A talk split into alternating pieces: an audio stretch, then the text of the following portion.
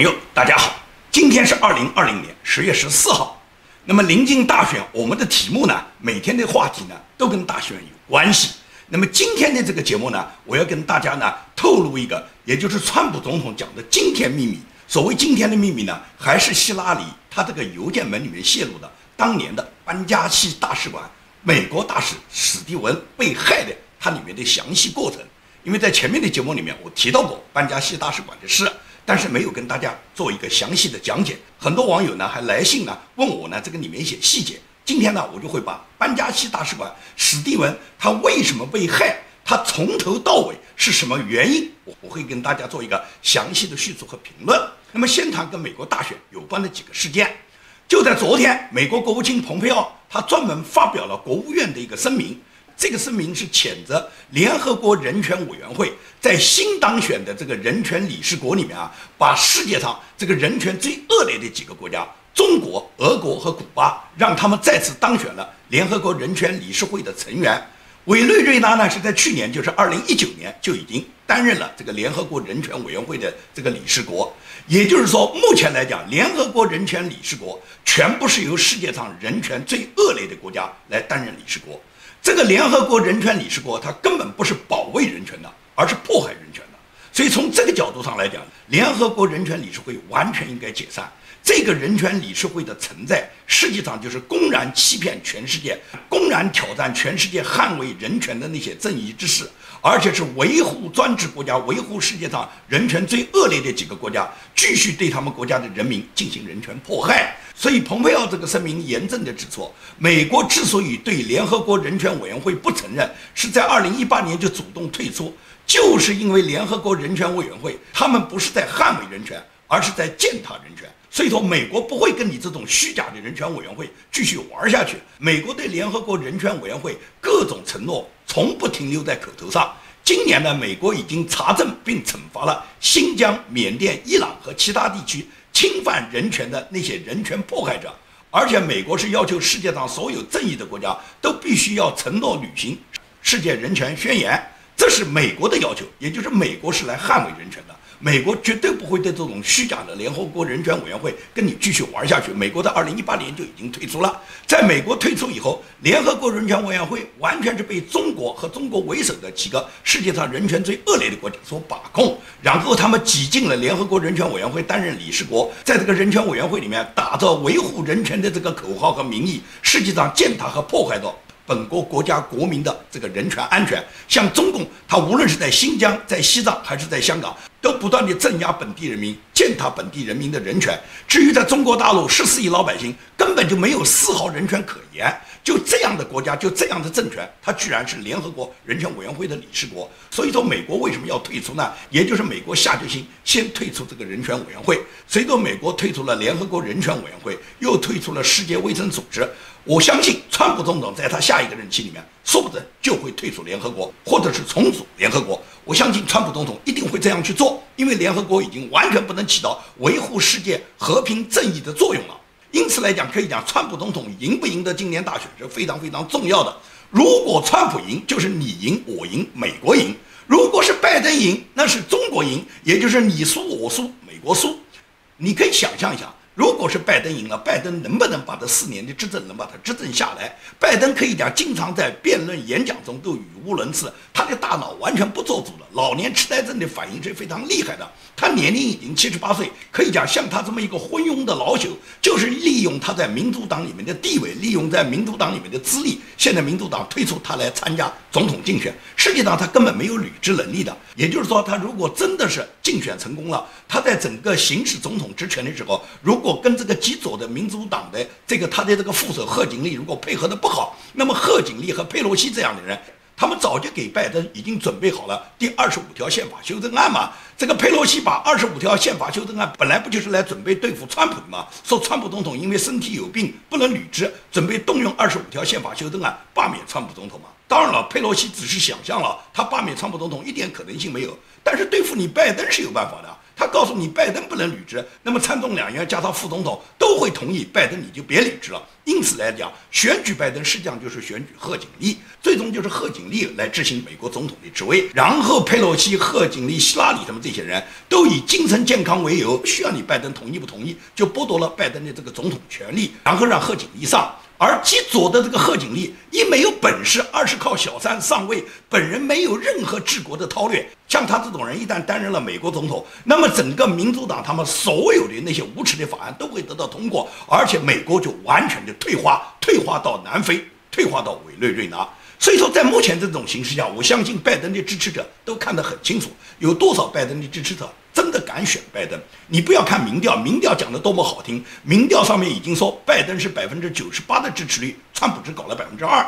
那么这么大的支持率，那应该是人人支持拜登啊。所以说，对于这个民调呢，就有川普的支持者根本不相信。有一个年轻的女生，这个女生呢，她本身是川普的支持者，她呢就做了一个小视频，她说她今天呢就换掉了她的 T 恤衫，把她原来支持川普的 T 恤衫换上那个支持拜登的 T 恤衫，换上支持拜登的帽子。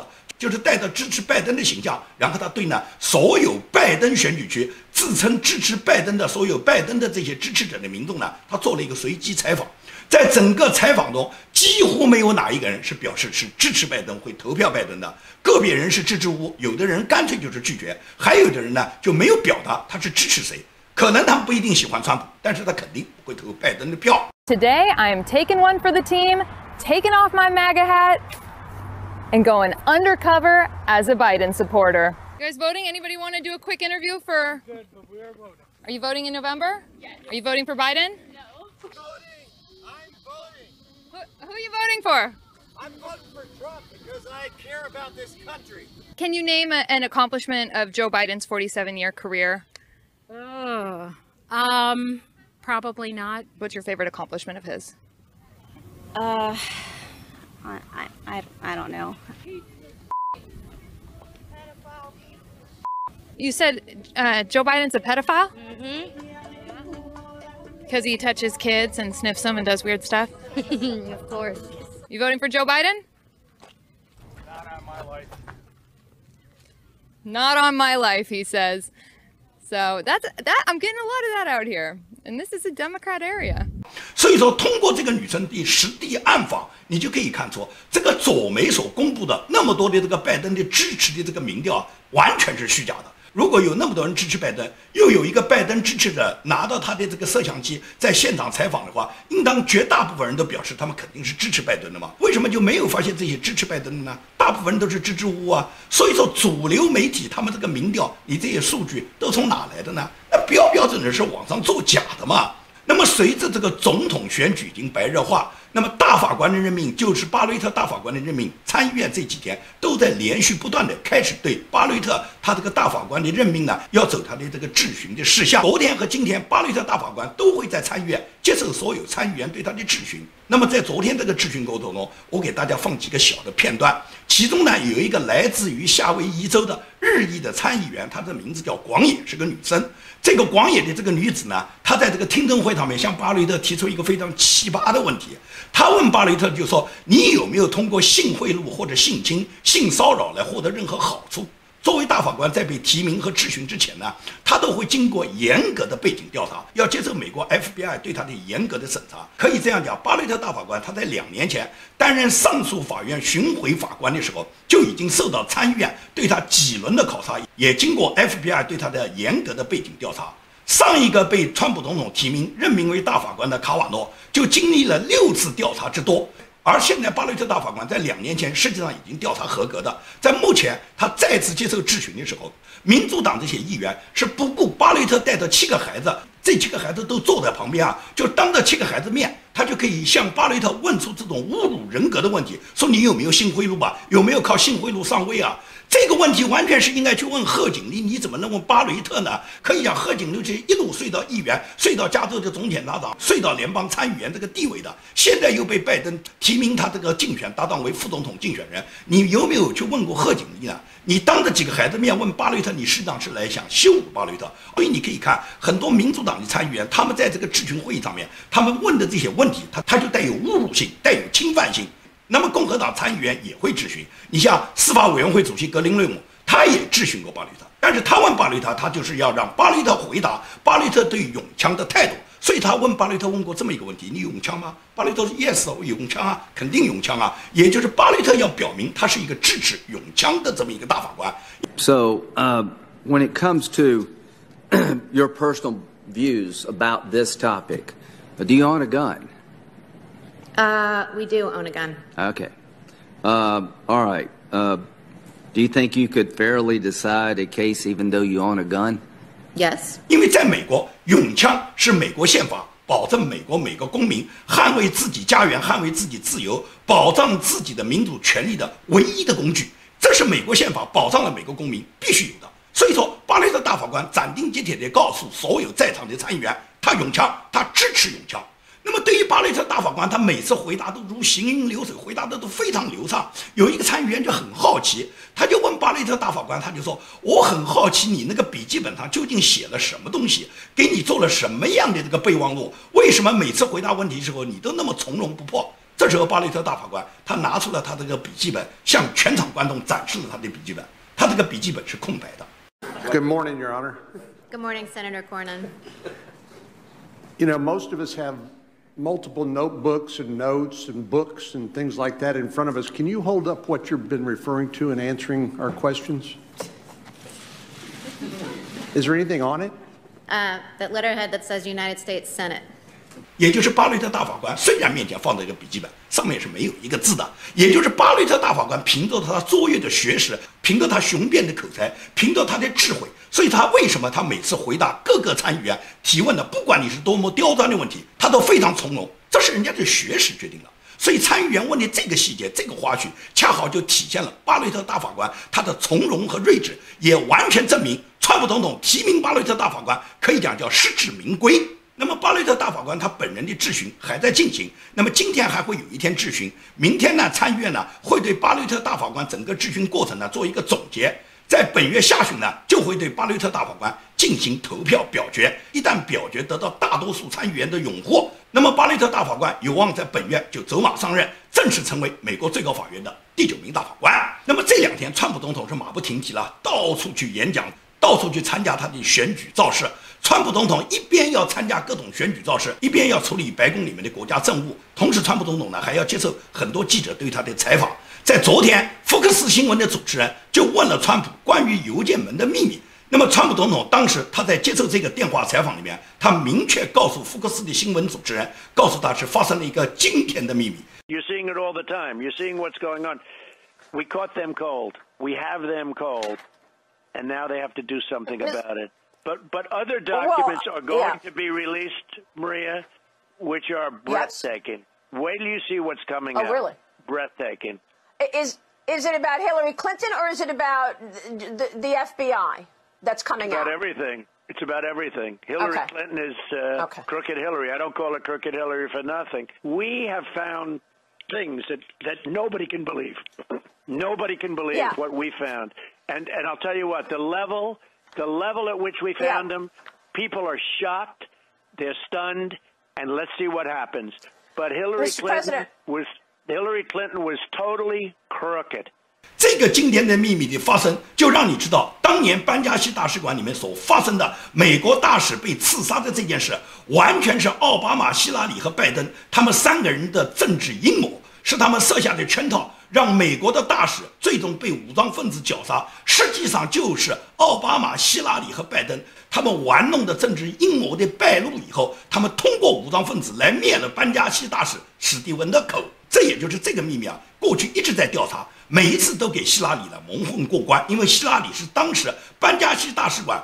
最高的直接的指挥官，所以说希拉里对这件事情呢负有最高的指挥责任。那么这件事被美国多年掩盖，现在呢，因为希拉里的邮件门完全呢就把这件事的事实呢放在人们面前。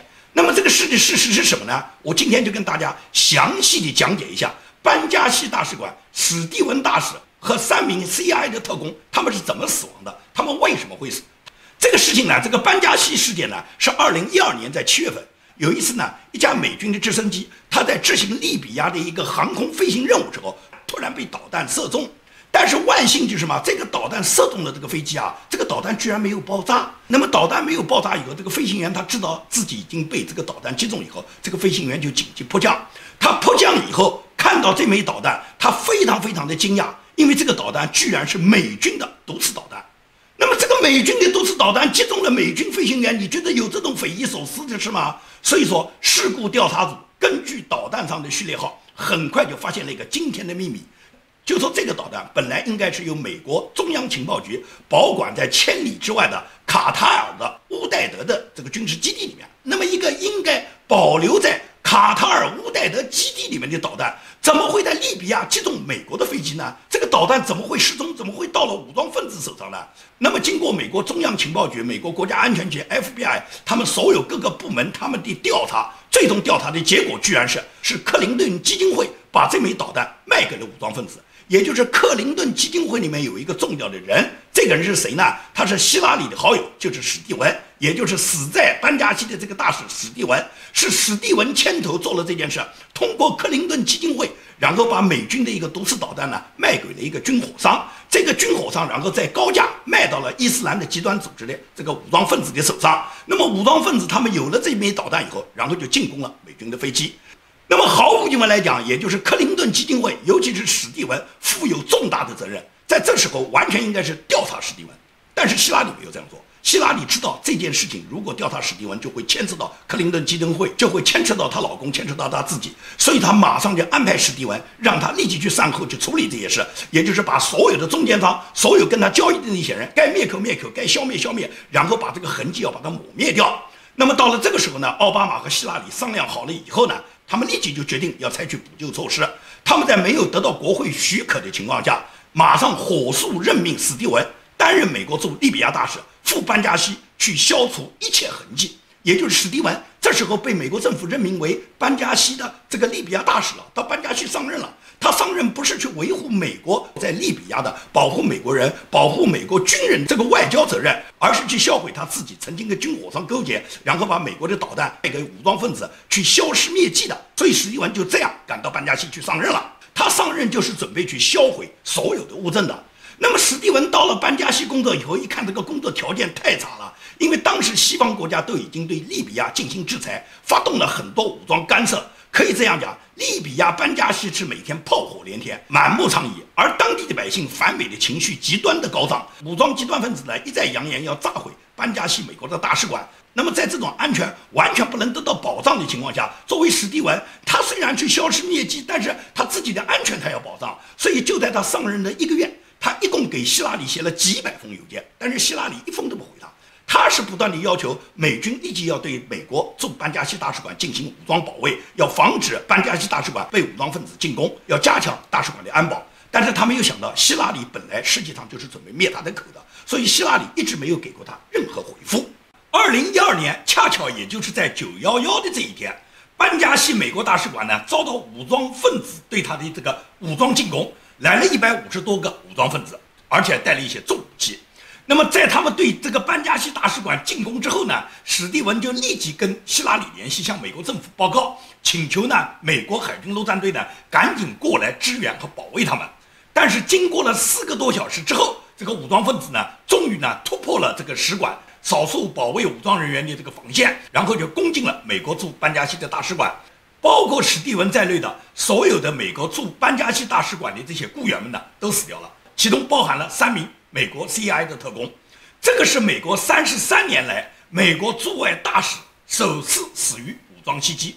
那么这件事非常蹊跷的就是什么？就是这个袭击啊，在持续的这四个多小时里面，班加西的美军基地啊没有做任何反应，也没有任何动作。华盛顿方面对班加西大使馆的这种求救啊，也没有给予任何呼应。所以直到美国驻班加西的这个大使史蒂文和 CI 三个特工全部遇难以后，奥巴马呢才装模作样发表什么电视讲话，发誓呢要将此事呢追究到底。到了当年的九月十四号，四名美国遇难者他们的遗体运回国内的时候呢，希拉里和奥巴马他们都到机场迎接的，两个人呢面无表情，只是装模作样做给美国老百姓看了。那么这件事毫无疑问来讲，国会要调查的，也就是为什么我们班加西大使馆这个史蒂文大使他不断的求救过程中，你希拉里见死不救呢？那么希拉里的二零一五年的十月份，他当时还是时任国务卿，他就班加西大使馆遭到袭击的这件事呢，在国会上作证的时候，他表示，事发的时候呢，他正在睡觉，值班的人员呢没有叫醒他。那么整个质询呢，一共进行了十一个多小时，希拉里是巧如涉黄，然后呢蒙混过关。左派的媒体呢，尤其是 CNN 对希拉里呢是大加称赞，说他直面共和党对他的尖锐质询，从容镇定，掌握的主局。当时呢，奥巴马政府他们整个对班加西事件的这个解释的这个原因呢，他们是给了这么一个说法。他们说呢，二零一二年的时候呢，美国当时呢拍了一部电影，这个电影呢叫做《穆斯林的无知》。说这部电影上映以后呢，就引起了北非和中东的穆斯林呢他这种反美浪潮。然后美国的联邦调查局呢，他们还把这个电影的导演呢也把他抓起来关了一年多。也就是奥巴马政府，他把班加西大使馆遇袭的这件事呢，把它解释成是美国拍的电影刺激了人家当地的穆斯林，刺激了当地的武装分子。实际上他们是掩盖他们曾经把这个毒刺导弹卖给恐怖分子这个事实。那么本来这件事他们认为瞒天过海就瞒过去了。但是没想到，希拉里的邮件门就把这件事完全暴露出来了。也就是这件事，史蒂文本身作为希拉里的好友，本身是操作这个把毒刺导弹卖给武装分子，他本人就是有罪行的。希拉里派他到利比亚担任这个班加西大使，本来是要掩盖他们的罪恶的。但是在这个掩盖的这个过程中，希拉里完全清楚史蒂文已经做了哪些事了，哪些痕迹已经抹除了。那么蹭下来最大的心腹大患就是史蒂文了。因此，当武装分子进攻班加西大使馆的时候，希拉里是完全见死不救的，就希望武装分子把史蒂文干掉。因为这样一干掉以后，整个这件事情就瞒天过海，就成功了嘛。所以说，史蒂文他自己死也没想到，他实际上就是被希拉里借刀杀人了。当时班加西大使馆他这个防线在一开始被武装分子突破的时候，史蒂文是躲进了大使馆有一个地下密室的。这个地下密室没人知道。他本以为他躲在地下密室肯定能逃过一劫，因为呢，史蒂文躲进这个地下密室以后，向希拉里求救，他向希拉里发邮件，透露自己准确的位置，希望呢，美国海军陆战队呢到达这个地点呢，能来救他。但是史蒂文他死也没想到，等来的不是美军的增援部队，而是恐怖分子。可以讲，这些恐怖分子毫不费力的就找到了这个密室大门，并用炸药把它炸开，史蒂文被人从里面拖出来，然后乱枪打死了。所以这件事完全是奥巴马、拜登和希拉里一手操纵的。那么这件事情事后参与调查的美国情报部门、安全部门，还有白宫的很多高级人员，他们对这个案件的事情啊都完全了解。他们曾经把这个事情的经过呢透露给过维基解密。因为呢，美国的军方也好，FBI 也好，国家安全局实际上他们早就掌握了希拉里、奥巴马他们犯卖国罪的有力证据。只是呢，二零一六年总统大选当时快要接近了。上至白宫，下至司法部、C.I.F.B.I. 所有的部门呢，他们都在选边站，因为他们看到当朝总统是奥巴马，下面接任的总统就是希拉里，都是民主党在执政。现在这个罪行就涉及到奥巴马和希拉里，一个是当朝总统，一个是马上要接任的总统，谁敢跟总统过不去啊？所以绝大部分人都选边站，他们都向总统表示忠心，没有人揭露总统的这种腐败行为，也没有人揭露希拉里的这种无耻的这种出卖国家的这种卖国罪。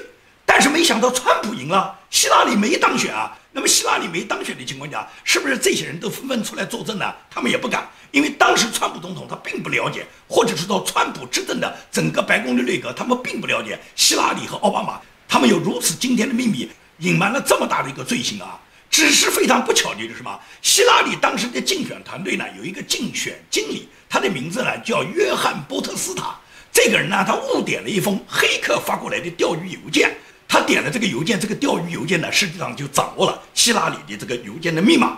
通过这个邮件密码，就打开了希拉里有两万多封邮件，而这两万多封邮件里面就暴露了大量美国国家的秘密，暴露了大量希拉里跟拜登跟奥巴马勾结设计陷害史蒂文，让史蒂文死于武装分子之手的这些惊天的秘密。当然了，首先是希拉里他自己个人有罪，因为按照蓬佩奥国务卿就曾经评论过他。他绝对不应该把他工作上的邮件，然后把它存在自己私人邮件上，因为国务院的所有工作邮件，作为国务卿，你应该存在美国国务院保管的这个重要的这个机密邮件上面，这些邮件是属于国家的机密，不可以放在你私人邮件上。而希拉里违反这个规则，把大量的工作邮件都放在他自己私人邮箱里面。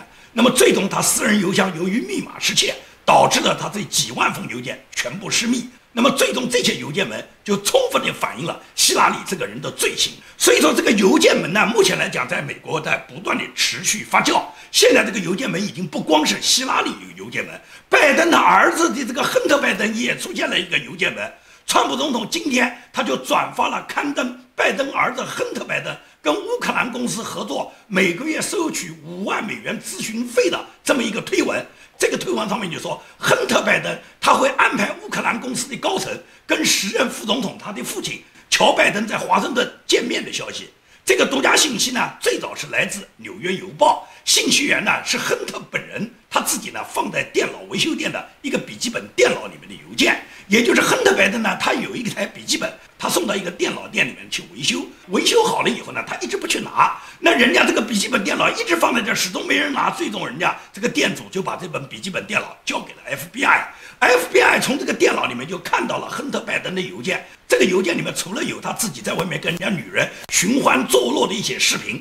同时有这么重要的涉及到海外商业贸易的这么一个邮件，这个邮件就戳穿了拜登一直声称从未与儿子谈及过他的海外商业贸易的这个承诺。实际上是乌克兰能源公司的顾问在这封邮件里面给亨特·拜登写道：“非常感谢亲爱的亨特，感谢你邀请我去华盛顿，给了我有一个机会见到你父亲，见到副总统拜登，共度时光，实在是本人的荣幸。”那么亨特·拜登呢，是每个月从乌克兰这家公司里面拿取五万美元的咨询费。那么，作为副总统拜登，他明知他的儿子亨特·拜登跟跟乌克兰公司的这种利益交易，然后呢，他利用他副总统的这个身份接见人家乌克兰公司里面的顾问，给了这些顾问一些美国的利益输送，那么导致了这个乌克兰公司跟他儿子合作的更紧密。所以说，拜登在担任副总统期间就已经不知道出卖了多少国家利益。到目前来讲，这两大邮件门呢仍然在发酵，是不是属于十月惊奇里面所发生的另外一个惊奇？我们呢还要拭目以待。